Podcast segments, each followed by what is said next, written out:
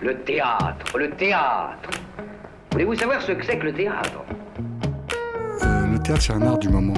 On est en rapport direct avec les spectateurs.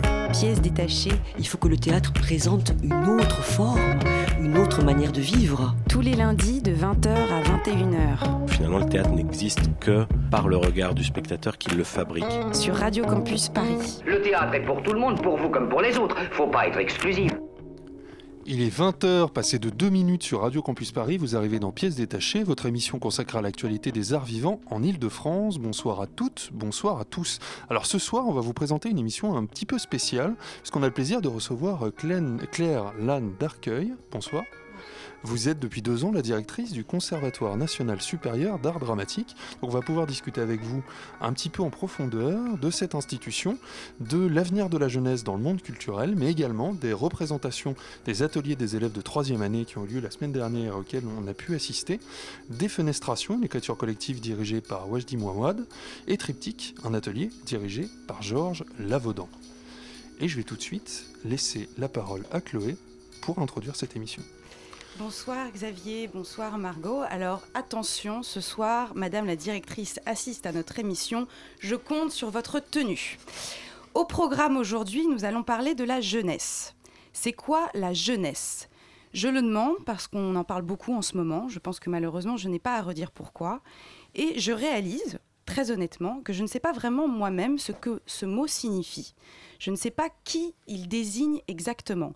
De qui parle-t-on quand on dit le mot jeunesse?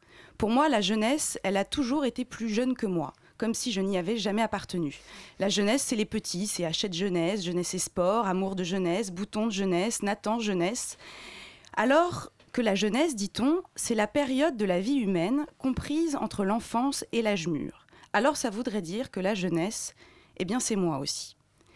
Claire-Lane d'Arcueil, tout d'abord, merci d'avoir accepté notre invitation ce soir, parce que quelque part, vous ne venez pas seul, mais suivi, comme toujours derrière vous sans le savoir, de toute une jeunesse, justement, de tout un groupe de jeunes qui constitue une école, une école où on apprend à être comédien, c'est-à-dire où on apprend à ancrer la langue et l'histoire dans le présent. Et comme il s'agit pour la plupart d'acteurs qui seront au premier rang de l'avenir théâtral, vous voilà en somme la mère d'un certain avenir. D'ailleurs, j'en profite pour faire un petit coucou aux élèves du conservatoire. Vous savez, nous, les étudiants de Radio Campus Paris, surtout dans l'émission de pièces détachées consacrée au théâtre, on vous aime pas beaucoup d'ordinaire parce que nous, bah, on parle pour toi. bah, euh, bah, nous, oui, bah oui, mais nous, on a fait la fac ou bien des écoles de théâtre privées qui ont coûté très cher à nos parents, qui une raison. en plus payent des impôts qui payent votre école. Et comme on n'a encore pas joué au théâtre de la colline comme on leur avait promis, mais qu'on est toujours ouvreur au théâtre de l'Odéon, eh bien, on pense que vous êtes que des petits bâtards de privilégiés qui ne font que dépenser l'argent public. Et puis, on va pas se mentir, on va pas changer d'avis comme ça. Les propos de Chloé n'engagent pas la totalité de l'équipe de l'émission. hein. Je veux dire que c'est pas grâce à un spectacle mené par un de nos idoles comme Wajdi Mouawad qu'on va se faire avoir, bande de petits bâtards de privilégiés. mais, mais, faut dire que nous, les jeunes de Radio Campus, on n'a pas simplement trop kiffé votre spectacle, on l'a pleuré. On a pleuré à vous écouter crier notre jeunesse. On a pleuré parce qu'on s'est rendu compte qu'on n'allait pas être jeune très longtemps. Que nous aussi, on avait envie d'embrasser plein de gens sur la bouche et avec la langue, fille ou garçon d'ailleurs, on s'en tape. Que nous aussi, on a envie de dire des gros mots et que ça fasse pas vulgaire parce que c'est sur une scène de théâtre. Nous aussi, on veut pas des psychologues hypermétropes, on veut des poètes. Nous aussi, on a envie d'être des connards. Alors ça nous arrache la gueule de le dire aujourd'hui, mais il n'est pas supérieur votre conservatoire, les gars, il est super. Pardon, Madame la directrice, j'ai dit plein de gros mots. Mais d'ailleurs, vous, Claire Léane, pour commencer cette interview, elle était comment votre jeunesse? Moi, ma jeunesse, c'est maintenant. Oui. Euh, sur le plan, euh, euh, il y a plein, enfin comme vous l'avez très bien dit, la jeunesse, ça veut pas dire grand-chose, mais sur le plan intérieur, parce que je vous réponds euh, comme personne avant de vous répondre comme directrice, euh, c'est très clair que c'est maintenant. Je, je, je me suis jamais, euh, j'ai jamais eu ce sentiment de jeunesse quand j'étais jeune socialement, on va dire sur le calendrier. Oui. Et euh, ce sentiment de jeunesse, il est, il est maintenant. Euh, Florence Forestier, elle dit que le- la, la cinquantaine, c'est comme l'adolescence, mais avec la carte bleue. Voyez ben c'est, c'est exactement ce que, ce que j'aurais à dire. Voilà, c'est-à-dire le, le sentiment de... Je sais pas, quand on dit jeunesse, on a, euh, on a, en tout cas dans les images d'Épinal, une, une image de légèreté, de quelque chose de joyeux, euh, et d'être euh, complètement à, à 100% dans, dans sa vie. Euh, donc ça, ça c'est vraiment maintenant. Et avant, euh, non, c'est... Vous étiez trop adulte? Non, j'étais en fait euh, euh, habitée par une vocation, habitée par un, un, un désir euh, muet, très longtemps muet, et puis ensuite euh, qui s'est exprimé et qui a été euh, unique et monolithique, obsessionnel, de, qui était ma seule solution, était de faire du théâtre. Euh, pour vivre, pour euh, supporter le monde, pour supporter les autres, pour que les autres me supportent. Enfin, c'était la seule solution. Donc ça rend la vie simple parce que j'ai pas eu à me demander ce que j'allais faire dans la vie. Vous voyez ce qui. Euh, j'ai pas eu à me demander si j'allais aller en fac ou justement ou voilà c'était ça euh, ou rien donc c'était ça et, et donc ma vie était entièrement tournée vers ce désir et cette vocation et tout ce que je voulais c'était faire ça tout le temps donc c'est en même temps formidable mais c'est assez monastique comme existence voilà progressivement l'équilibre entre le- la valeur de la vie, du présent, de ce qu'on vit tout bêtement en dehors d'être sur une scène de théâtre, a pris beaucoup plus d'importance. Et d'ailleurs, pour faire un petit portrait quand même, euh, parce qu'on vous connaît en tant que directrice, mais on ne Oui. sait pas véritablement, Oui. enfin les auditeurs en tout cas, euh, Ouais. d'où vous venez. Donc euh, vous avez étudié au conservatoire Ouais, notamment. Euh, alors, Après, j'étais comédienne, après, j'étais metteur en scène, et après, j'étais directrice d'un centre dramatique. Voilà. C'est en gros, c'est c'est ça ma vie. Oui. voilà. grande simplicité. Mais la, la seule chose euh, très singulière dans l'histoire, c'est que quand j'ai dirigé un centre dramatique, en fait, j'ai travaillé sous chapiteau. Donc, j'ai Oui. travaillé sous chapiteau pendant 15 ans, ce qui fait une, une vie professionnelle a- assez singulière et très, très heureuse. Donc Mais alors ça justement, pardon, Non, non, vas-y, vous pouvez nous en dire un petit peu plus. Donc c'était quand vous étiez euh, directrice du CDN Poitou-Charentes. Ouais. Et alors comment, pourquoi il y a, euh, bon, c'est un endroit en tout cas, enfin qu'on connaît pas, mais comment ça se fait qu'il n'y avait pas de, contrairement aux autres CDN, qu'il n'y avait pas de lieu fixe en fait? Pourquoi? Et comment euh, Il y a d'autres CDN qui n'ont pas vraiment de lieu fixe et qui sont hébergés alors, mais du soit coup par c'est des quelque chose qui me nationales, qui soit- m'intrigue euh, et qui Bah, en fait, cette ville a eu une politique euh, culturelle très très très intéressante pendant très longtemps, enfin que moi je juge très intéressante, qui était que le- c'était pas qu'il n'y avait pas de lieu de représentation à Poitiers, c'est qu'il y en avait partout. Euh, donc qui étaient euh, insérés dans les maisons de quartier. Donc il y avait en même temps le théâtre, mais la crèche, euh, la maison des associations, etc. Donc moi j'y allais en fait comme comédienne là-bas, beaucoup jouer. Euh, il y avait une scène nationale avec un théâtre. Mais le centre dramatique a été créé en fait par euh, deux artistes qui étaient euh, Robert Gironès et Jean-Louis Ourdin, qui sont des super artistes, super metteurs en scène, et par un homme, Denis Garnier, qui était directeur de la scène nationale et qui était très amoureux de sa vie, de sa ville. Et, et donc ils ont créé cette structure en rassemblant ces deux compagnies. C'est resté, en fait, ça a perduré, mais c'est pas né comme une institution. Voilà pourquoi il n'y avait pas de lieu. Et ensuite, euh, quand on m'a demandé d'être candidate, moi j'ai aimé être candidate là parce qu'il n'y avait pas de lieu. Donc il n'y avait pas de programmation, il n'y avait pas une, une, euh, grosse équipe administrative. Euh, C'était euh, une aventure artistique, technique, administrative également, mais extrêmement, comment dire, collective, et avec un, un, un collectif qu'on peut tenir dans ses bras.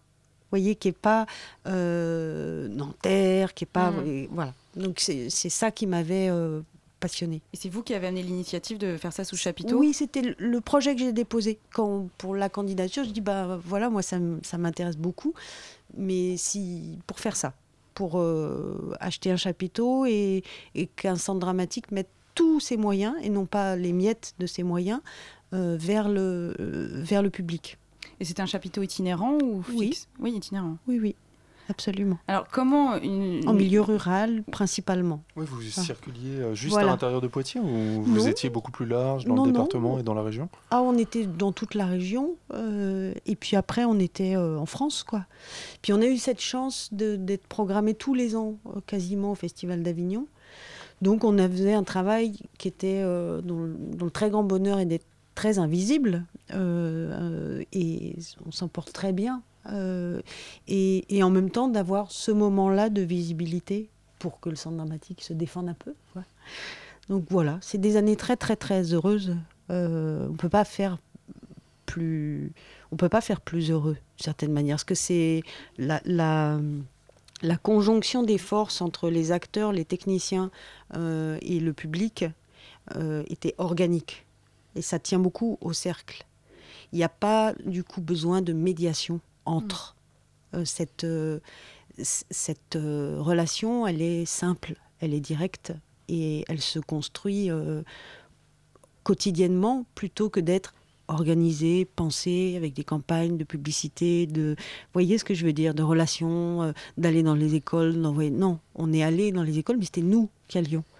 Euh, et, du coup, euh, on a écrit une histoire qui, dont chacun a sa part. Et les, gens qui ont monté, qui nous ont aidés à monter le chapiteau, ont une part euh, citoyenne dans, cette aventure tout aussi importante que la mienne. C'est pas du tout démagogique de, le dire. On ne pouvait pas venir dans un endroit s'il n'y avait pas un certain- au moins une trentaine de personnes qui pouvaient nous aider pour monter le chapiteau. Donc, dans un village de 300 habitants, ça fait 10%. Donc, donc il- voilà, c'est, il, il- il fallait ça et c'est très différent que de faire une programmation dans une ville où on dit euh, voilà, moi je pense qu'il faut que les gens voient ça. Mais il y avait euh, plusieurs compagnies qui venaient. euh, Il y avait principalement nous. Et, euh, et le, le- Après, je peux vous parler de ça pendant enfin, Oui, vraiment non, des non, heures. hein, euh, c'est juste qu'on est très curieux. ah, euh, c'est- infini. Il y a, il y a- on, on- on a monté un programme qui se déclinait. Il n'y avait pas que nous dans la semaine. Et après, vous, oui, je vous dis, je- méfiez-vous parce que là, je- ça peut être vraiment très long. Et c'est quelque chose qui est resté ou le chapiteau est resté depuis votre départ ou- Non? Non. Et comment alors une femme de théâtre rural euh, arrive-t-elle à la, la- à la tête d'une institution euh, purement bien parisienne, entre guillemets? Bah, surtout réputée comme telle en Oui, plus. oui. hein. Oui, oui, absolument. Bah, ça, c'est euh, pas moi qui ai eu l'idée, donc euh, voilà, je peux pas dire, mais hum, c'était. Oui, Parce que vous euh, avez, vous avez été enfin, euh, j'ai- on m'a demandé de candidater et, et j'ai- et je n'y pensais pas. Je- ça, ça ne serait pas venu à l'esprit. Euh, par contre, je suis infiniment reconnaissante qu'on m'ait demandé de le faire. Euh, Oui. Vraiment, c'est un bonheur absolu d'être là. Mais je n'aurais jamais, je me serais pas sentie légitime à moi toute seule, quoi, de, de faire ça. Après, je pense que précisément ce décalage euh, était le bienvenu. hum. Et il y a des enfin le fait d'être une femme d'être la première femme euh, à le diriger le fait euh, d'être devenue provinciale puisque je suis née à Paris et j'ai passé 32 ans à. Paris mais mais d'être devenue provinciale et, et de le rester encore aujourd'hui et, euh, et le fait d'être dans effectivement euh, plutôt euh, avec des grosses chaussures euh, en, en- sous un chapiteau euh, plutôt que dans les salons faisait beaucoup de décalage qui dont certainement euh, je dirais pas que le conservatoire avait besoin mais faisait une, une chose vraiment nouvelle Mm. vraiment Et qui arrivait peut-être aussi à un, un bon moment. ben, C'est-à-dire, euh, on ne pouvait pas euh, faire plus différent que Daniel euh, et moi, que Daniel Mesguich et moi, et c'est aussi ce qui nous a permis de nous entendre. Euh, C'est-à-dire comme on, on était réellement tellement différents que euh, on est tout à fait parvenu à se respecter. Euh, et, mais c'est certain qu'on, on- comme il l'a dit lui-même, euh, elle- va faire exactement le contraire. comme il a énormément d'humour, euh, bon ben voilà, c'est, vrai. Il avait tout à fait raison. Bah alors du coup, rentrons dans, dans le vif Rentrons. du sujet de Oui. votre arrivée, euh, de votre arrivée au conservatoire. Quel, comment avez-vous trouvé l'école quand vous êtes arrivé enfin, dans, Et quelles ont été vos premières missions, entre guillemets? Peut-être les, les choses vraiment à, à prendre en main euh, dès l'arrivée Les priorités peut-être Mais en fait, ça me paraît loin, c'est c'est drôle. C'est vrai Bon, Oui. Alors que là, vous allez fêter bientôt vos Oui. un an. Donc c'est- deux ans. Deux, Deux ah, ans. pardon. Deux, ans, mais euh, c'est vrai que ça me paraît loin euh, euh, et que ça m'épate. Euh, comment vous dire? On a, on, on a su par le petit doigt, nos petits doigts nous ont dit que vous les aviez rencontrés chaque élève individuellement. Je les rencontre euh, chaque élève individuellement deux fois par an, en tout cas en première et en, et en deuxième année. Ah oui, d'accord. Ouais. Euh, ce que, j'ai surtout trouvé, euh, c'est que, comme vous l'avez très bien dit dans votre discours très rigolo au début, le- les, le conservatoire est à peu près le contraire de ce qu'on en imagine. Voilà. Euh, et À quel endroit un peu à tous les endroits. Ça veut dire que c'est plein de préjugés, enfin de l'extérieur est plein de préjugés concernant. Oui, euh, oui. euh, et un, peu, si on prend du point de vue des élèves, euh, effectivement, on a une image de gens très arrogants, très sûrs d'eux, très, comment dire, euh, pas intéressés par le reste du monde, pour, vir- pour faire vite. Et ce que j'ai vu et ce que je vois au concours, surtout qui est quand même une, pour le coup une photographie de la jeunesse assez extraordinaire. C'est assez, extraordinaire comme chance de pouvoir. euh, Il y, a 1200 candidats environ. Et euh, cette photo-là, c'est euh, c'est un privilège de pouvoir entendre le désir, la vocation d'autant de jeunes personnes. euh, parce qu'en en fait, cette ambition, elle est assez précise et elle ne se limite pas à devenir euh, connue. Les, gens qui, qui, qui ont, dans leur grande majorité, les gens qui passent ce concours ont une ambition bien plus haute euh, que, comme tous ceux qui ont envie de devenir acteurs, que simplement leur personne. Et, et je trouve que ça, c'est pas l'image qu'on en a.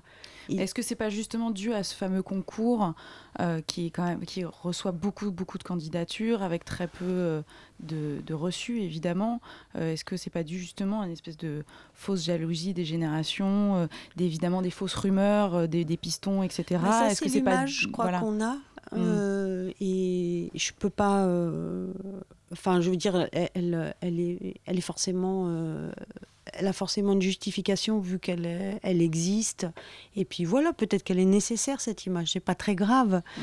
Euh, par contre, ce que je, ce que je vis, euh, c'est pas ça. C'est-à-dire que c'est euh, moi ce que je vois en face de moi, c'est c'est c'est pas du tout des gens qui s'écrasent les uns les autres. Il y a beaucoup de gens qui passent euh, le concours, euh, qui se mettent d'accord, je sais pas, à 15 et qui se donnent la réplique les uns les autres. Euh, il y a beaucoup de gens qui s'entraident dans les couloirs. Il y a...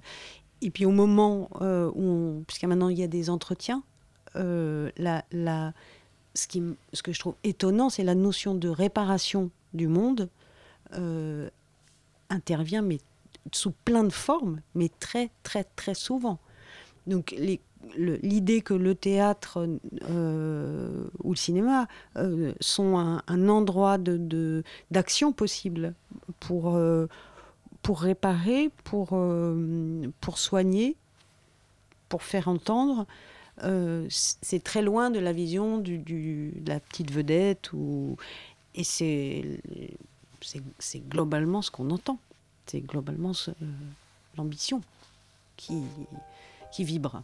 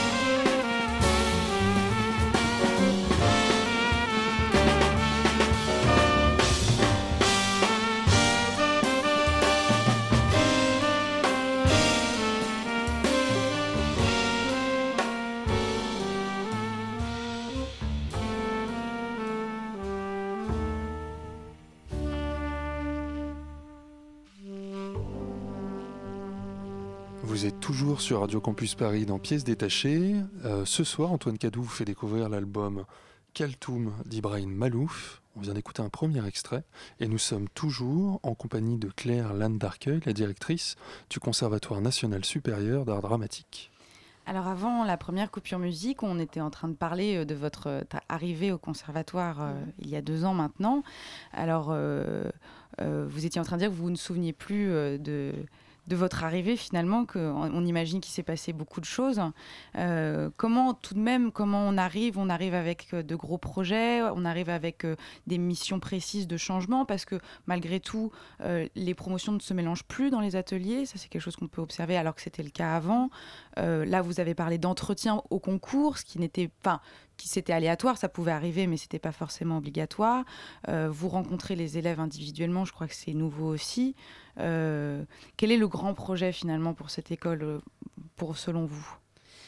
Bah, Pour pas être trop longue, parce que ce projet il occupe ma vie. Mm. Donc, euh, et comme il occupe ma vie, il occupe ma vie au présent. Bien sûr. Donc, ce qu'on a, c'est pour ça que j'oublie en fait. ce qui, ce qui, ce qui m'intéresse, c'est ce qu'on fait pas encore bien là.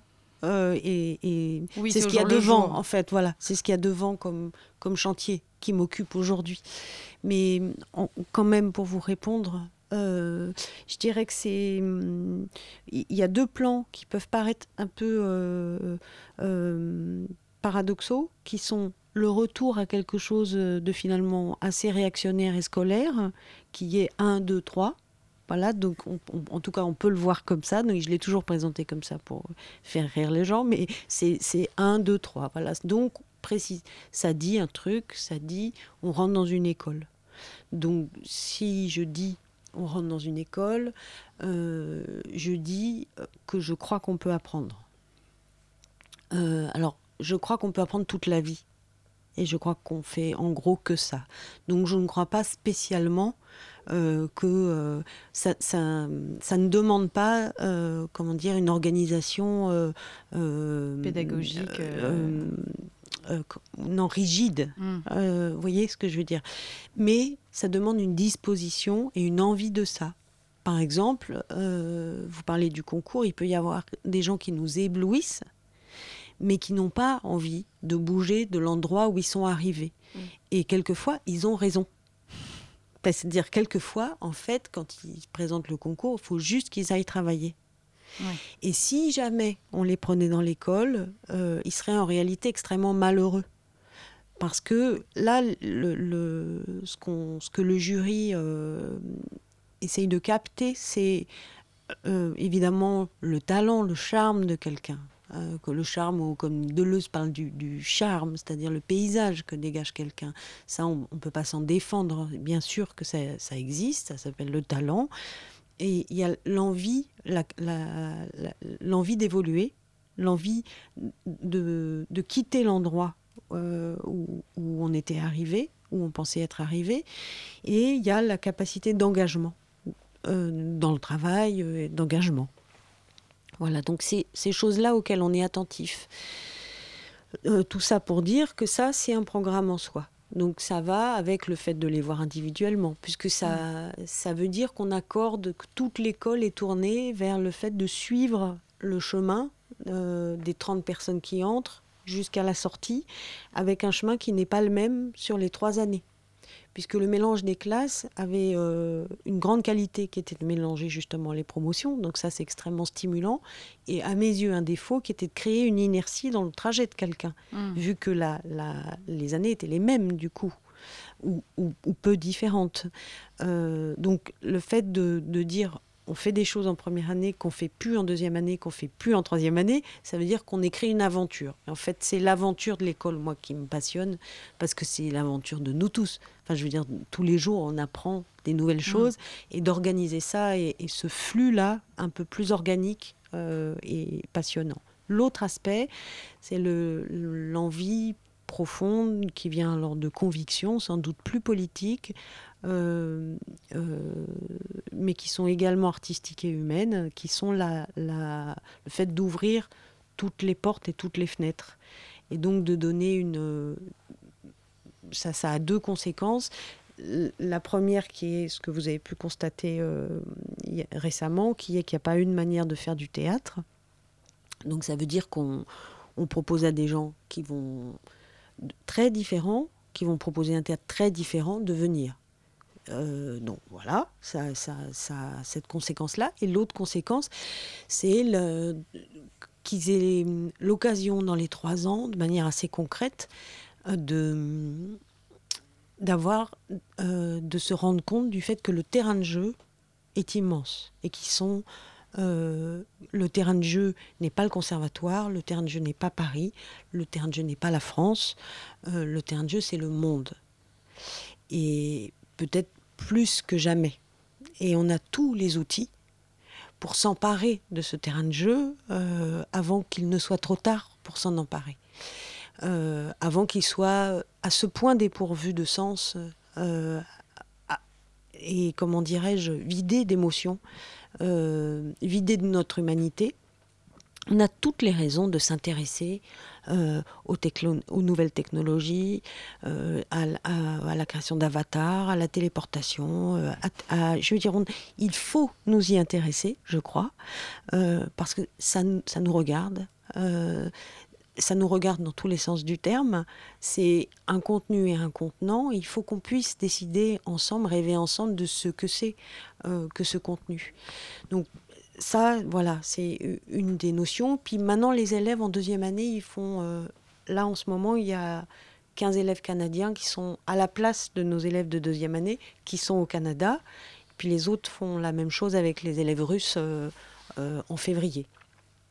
Donc ça, en deuxième année, pour moi, c'est un axe très important qui, qui s'en aille et, que nous, et que nous aussi, on soit avec des personnes qui ne qui ne connaissent rien à, à, la manière dont on fonctionne et qui nous la font redécouvrir. Donc, cette, euh, Donc ils partent dans des, des écoles de, de théâtre euh, au Canada et en... À l'École nationale du Canada, mhm. euh, qui est une super école.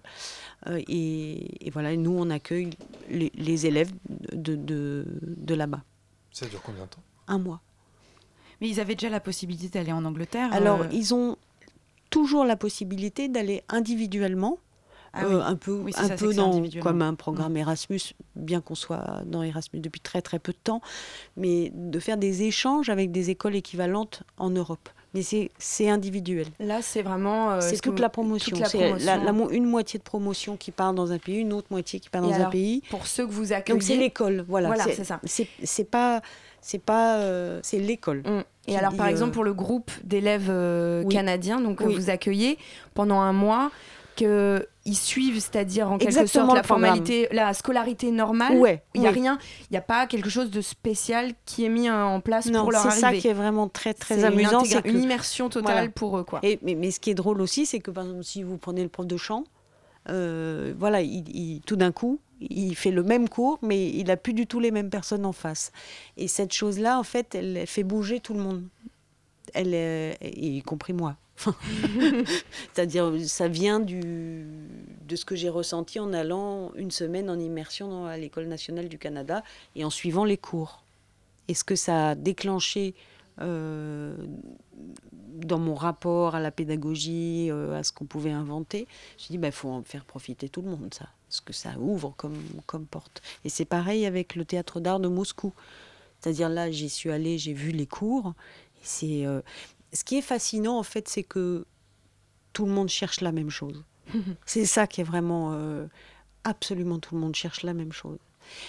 Et quand on va dans un cours de tai chi ou qu'on va euh, dans une préparation physique qui n'a rien à voir dans l'école russe, euh, et quand on va, quand on voit les élèves canadiens qui sont sur un programme physique, un échauffement physique beaucoup plus américains, pour le coup, ils, ont la musique à fond et ils courent, tandis que les nôtres, ils sont euh, allongés par terre, ils respirent.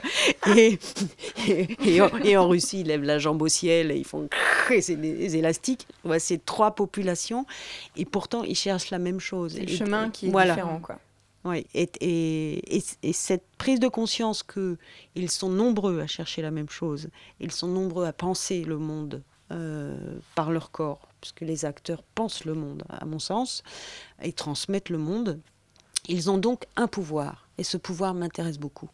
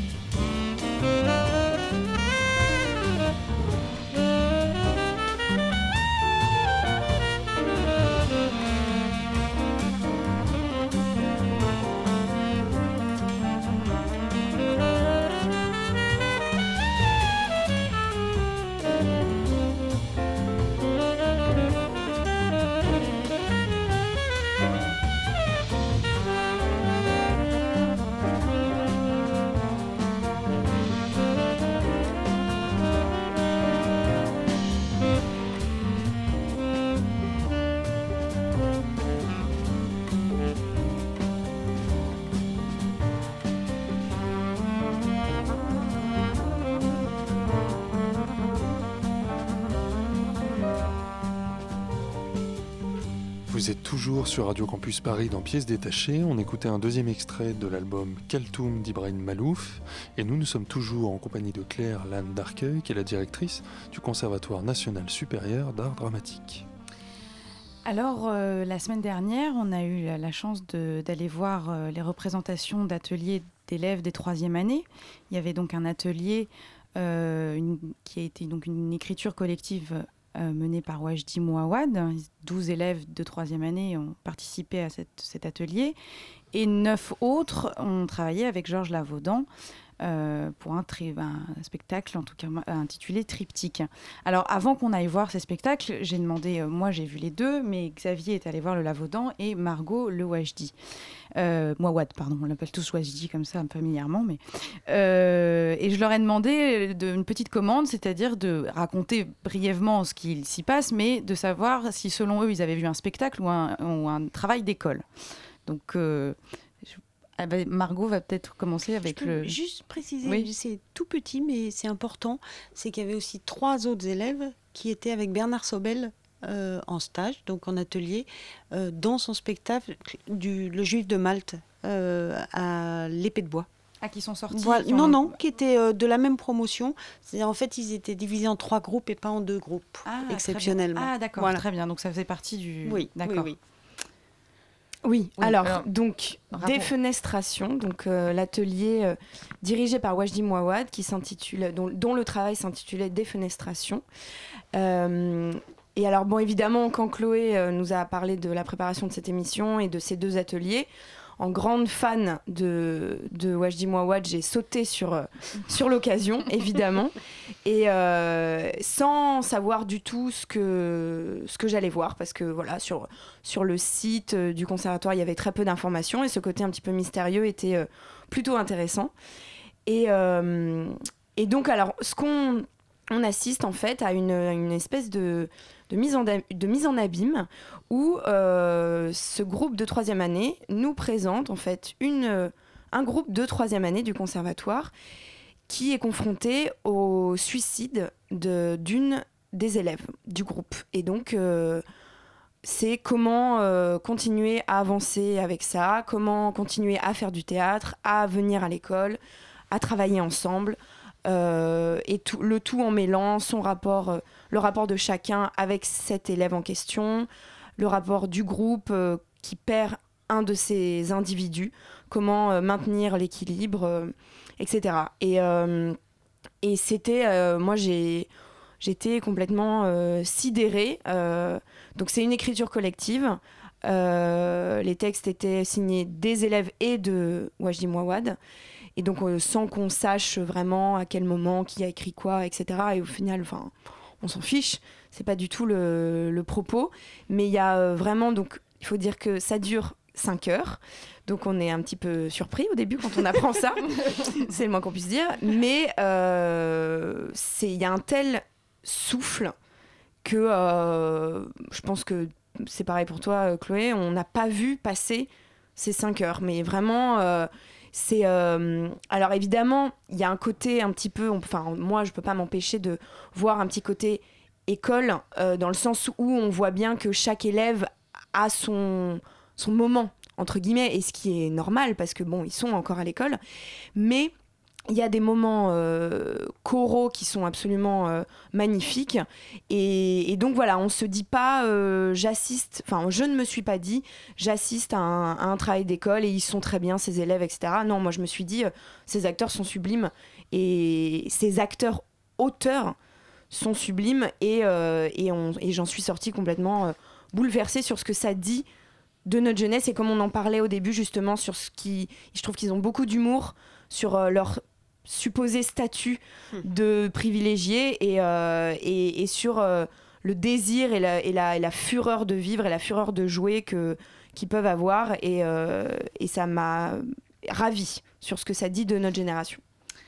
Donc plutôt spectacle que travail d'école. Oui. Xavier Lavaudan. Alors moi je pense plutôt plutôt travail d'école. Alors pour le coup, euh, moi aussi il y, a, comment dire une relation forte entre moi et le metteur en scène en question parce que euh, Georges Lavaudan est extrêmement important dans ma construction en tant que spectateur. Hmm. Parce que quand j'avais 14 ans, je suis allé pour la première fois de ma vie au théâtre de l'Odéon voir Le Roi Lire, qui est une pièce Hmm. que j'avais lue, que je n'avais jamais vue monter, et montée par Georges Lavaudan. Et c'est un spectacle qui m'avait bouleversé, frappé, et qui a vraiment beaucoup, euh, beaucoup compté ensuite sur moi, mon intérêt pour le théâtre, sur ma pratique théâtrale, sur euh, mon regard de spectateur. Mais, mais là, j'y ai pas vu, dans ce triptyque, j'y ai pas vu vraiment un spectacle de Georges Lavaudan. J'y ai vu, je suis un habitué du, euh, du Festival des écoles euh, à la cartoucherie tous les ans, et j'ai vraiment vu ça, cette volonté de présenter du théâtre, mais pas forcément de présenter un spectacle, de présenter des comédiens, de présenter du jeu, mais pas forcément la volonté de présenter une dramaturgie. Mais euh, en, cela, c'est, de mon point de vue, euh, ce ce à quoi j'ai assisté ce soir, c'était un metteur en scène qui donnait plus aux comédiens qu'aux spectateurs en réalité. Et finalement, est-ce que c'est pas ce à quoi on s'attend de la part d'un grand artiste qui va animer un atelier et présenter, euh, présenter des choses après avec des élèves comédiens? Je me pose la question, est-ce qu'on attend de lui de présenter une vraie mise en scène comme s'il était sur le plateau d'un théâtre national ou d'un centre dramatique national? Ou est-ce qu'on attend au contraire de lui une capacité petite scène par petite scène, pas forcément toujours correctement articulées les unes avec les autres, qui permettent à des comédiens qui sont encore en formation d'aller plus loin dans leur geste artistique, d'aller plus loin dans leur capacité de, susciter l'émotion en n'ayant pas de préambule, finalement, en arrivant directement, euh, directement sur une scène auquel le spectateur n'a pas été préparé, le comédien non plus, d'une certaine manière, vu qu'il n'a pas eu euh, de, de moment auparavant pour apprivoiser la salle devant laquelle il se, il se présente. Et euh, c'est intéressant en cela, mais, euh, mais par contre, j'ai été très, très, très frustré en tant que spectateur qui viendrait voir un spectacle, mais euh, une frustration à laquelle finalement je m'attendais un petit peu et qui m'a pas non plus, euh, non plus mise en colère ou quoi que ce soit. Voilà, donc mm, évidemment beaucoup plus de mon point de vue euh, présentation d'atelier que spectacle en tant que tel. Alors comment on ex- enfin, explique-t-on ce- ce- cette euh, différence entre les deux Euh, Est-ce que c'est parce qu'une carte blanche absolue donnée aux intervenants, qu'il n'y a pas une force de, euh, de cahier des charges pédagogiques euh, donné absolument aux intervenants? Bah, il y a beaucoup de manières d'apprendre. hein. Mm. Donc, euh, une des manières d'apprendre, ça peut être euh, d'être emmené dans une, une aventure euh, continue et lyrique, comme est le spectacle de Wajdi. Euh, et, une autre manière d'apprendre est d'être euh, emmené dans une aventure complètement fragmentaire euh, et, décousue, comme l'est le spectacle de Jo. Et on peut apprendre en écoutant passionnément quelqu'un qui a tant à dire, comme est Wajdi, ou, ou en apprivoisant le silence de quelqu'un comme Jo. Et, il me semble, à moi, que, que les, deux manières sont passionnantes, que la, mais en fait, mon contrat à moi, euh, le contrat de l'école et, et le mien, il est euh, avec la personne. Avec la personne de Wajdi, avec la personne de Jo. Et ce dont je suis sûre, euh, c'est d'une part de leur exigence et de leur qualité artistique, ça je suis pas toute seule, mais ce dont je suis sûre en plus, c'est de leur amour, de leur bienveillance. Euh, et du fait qu'ils vont prêter une attention continue, qu'ils vont mettre leur force euh, au service des gens qu'on leur confie. À partir de là, oui, c'est absolument carte blanche. C'est euh, la, liberté de, de faire euh, quelque chose qui a un début, un milieu, une fin, ou quelque chose qui serait absolument sans queue ni tête, euh, et, et total. Et total, et j'y tiens beaucoup. J'ai- Je n'ai pas envie d'avoir, euh, je n'ai pas d'idée de ce que doit être la pédagogie. Et je, je veux dire de ce que ça doit être uniquement. hein. Euh, je n'ai pas d'idée de, de ce qu'on doit absolument raconter au monde. Je pense qu'on peut euh, regarder ça de beaucoup de manières. Et de toute façon, par rapport à ce que vous disiez, euh, c'est toujours à l'école Euh, voilà, c'est même quand c'est continu, même quand c'est un début, un milieu, une fin, euh, c'est toujours à l'école. Et d'ailleurs, Dieu sait qu'ils en parlent dans ce spectacle. Ah bah, c'est que ça, c'est que ça. Il y a une chose dont vous n'avez pas parlé que moi j'aime énormément dans le spectacle, c'est le glissement des temps. Mm. C'est-à-dire le fait qu'on est quelquefois aujourd'hui, quelquefois euh, en 87 au Canada et quelquefois dans le futur. Mm. Et j'ai adoré la partie du futur aussi, euh, qui est, je trouve très très drôle. tout à l'heure. C'est vraiment très très drôle. apprivoiser les nouvelles technologies dans le théâtre. ah oui, oui, c'est... Bon, enfin, ça, je trouvais ça très marrant. Et, et, là, ce que j'ai adoré d'incandescent chez Joe, c'est le fait de leur demander de rentrer directement euh, c'est effectivement sans préparation, euh, dans le plus difficile et le plus essentiel. Et vas-y. Mm. Et cette chose, ce truc-là, euh, je, le trouve aussi magnifique parce que c'est la montagne. C'est aussi une forme de respect de dire on va pas, on va pas tergiverser avec la montagne, on va se la prendre, voilà, voilà, directement. Alors voilà. Ces, rencontres avec les metteurs en scène, c'est quelque chose que, parce qu'il y a quelque chose d'extraordinaire au conservatoire qui existe, c'est le JTN, le Jeune mhm. Théâtre National. Donc finalement, euh, après qui permet, après le conservatoire, permet aux élèves du conservatoire de poursuivre ces rencontres-là. Et c'est vrai que nous, euh, enfin, à pièces détachées, on voit beaucoup évidemment de, de, spectacles qui se déroulent à Paris, et on voit souvent des élèves du conservatoire sortant, arriver au théâtre de la Colline, etc. Mais après, presque plus rien. Il y a presque un phénomène euh, arrêt JTN. Ah bah non, non, non, là les statistiques, elles sont... Elles sont mauvaises Elles sont bonnes. Ah oui, pardon. non, non, les statistiques, elles sont, euh, elles sont top. Non, non, les ah gens, euh, les, les, comédiens, ils travaillent. ils travaillent. D'accord. Dix ans plus tard, 15 ans plus tard, ils travaillent. C'est après peut-être que vous avez moins, vous, On les voit plus, moins. vous êtes jeune, donc euh, vous savez pas qu'ils sortent du conservatoire et puis personne peut vous en vouloir et ils se baladent pas avec un Dieu merci avec un truc.